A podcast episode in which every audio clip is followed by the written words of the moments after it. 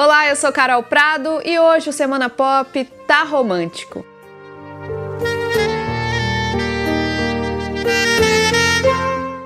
Eu vou falar aqui de amor, de liberdade, de representatividade, só coisa boa. Bom, mais especificamente, eu vou começar aqui falando do amor de Camila Pitanga. Nessa semana, ela deixou a internet suspirando com o anúncio de que está namorando a artesã Beatriz Coelho. Elas já estão juntas há um ano e essa relação é mais uma que contribui para o debate sobre diversidade e representatividade LGBT. É justamente essa representatividade que ajuda outras pessoas a se sentirem ainda bem cada vez mais livres para ser o que quiser, amar quem quiser, seja famoso ou anônimo. Como a própria Camila falou depois de assumir o namoro, não é à toa que amar termina com mar. A gente tem que mergulhar mesmo.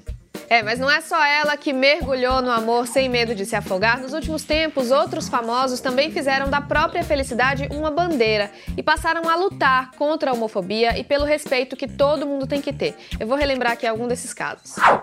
Começando pela Bruna Linsmeyer, que é hoje uma das maiores representantes do movimento LGBT entre as celebridades. Ela começou a se posicionar sobre isso lá em 2016. Numa entrevista aqui pro G1, ela falou que apesar de ser um pouco bizarro o fato de ainda ter que lutar para viver o amor livre como deve ser, essa luta é sim importantíssima. Mas que ao mesmo tempo ela não quer ser vista como uma heroína dessa causa, que os verdadeiros heróis são aqueles que estão ali nas ruas lutando todos os dias, que acreditam nos direitos humanos e na diversidade.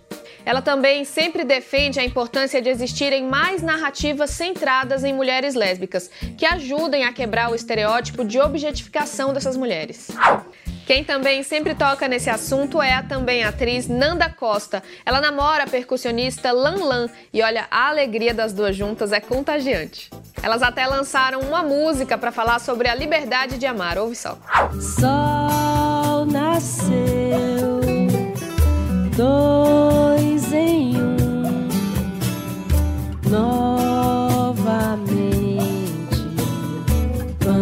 acordar, vamos acordar. Em maio desse ano, depois que o STF criminalizou a homofobia, a Nanda até aproveitou para pedir a Lan Lan em casamento. Segundo ela, não foi a primeira vez, mas o momento foi muito fofo. Quer casar comigo?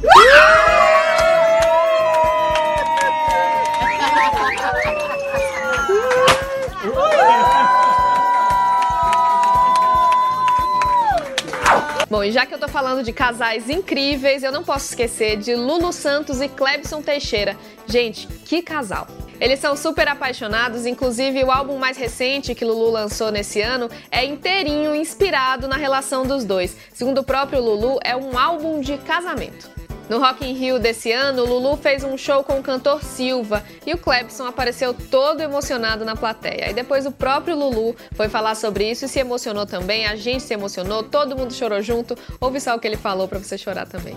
Ele é tão verdadeiro. Eu sabia, quando a gente acordou hoje, eu sabia que ele estava nervoso. E eu percebi, ele está nervoso. Eu devia estar tá nervoso, mas ele está nervoso também. É uma parceria, é um encontro, é um em um milhão. Esse negócio é. E quando eu vi a emoção, eu consegui ver ele, eu vi a emoção dele, eu vi ele tirando a aguinha do olho. É, como a gente sabe, é uma questão de representatividade, né? O que a gente talvez precise mais na vida é ver alguém como a gente sendo feliz também. Então, acho que cada um de nós dá o seu testemunho. como é a vida da gente, a Vera.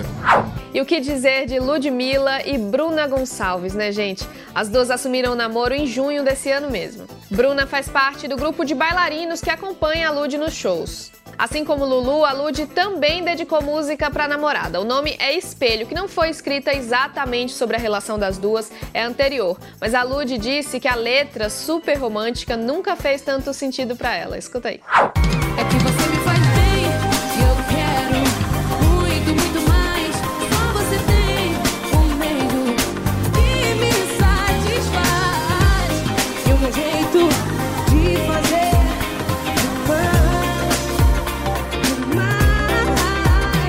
Olha, as duas já usam até anel de compromisso. Num vídeo, a Lud disse que não teve medo da reação do público quando assumiu o namoro. Ela disse que não gasta energia com isso, que tem coisas mais importantes para se preocupar e que se alguém vem criticar, ela simplesmente bloqueia. É isso, né, gente? Vamos cada um cuidar da própria vida e respeitar o amor do outro, porque todo mundo pode e deve ser feliz. Nesse clima meloso, o Semana Pop fica por aqui. Se você está me ouvindo em podcast, não esquece de assinar aí para não perder nenhum programa. Até semana que vem.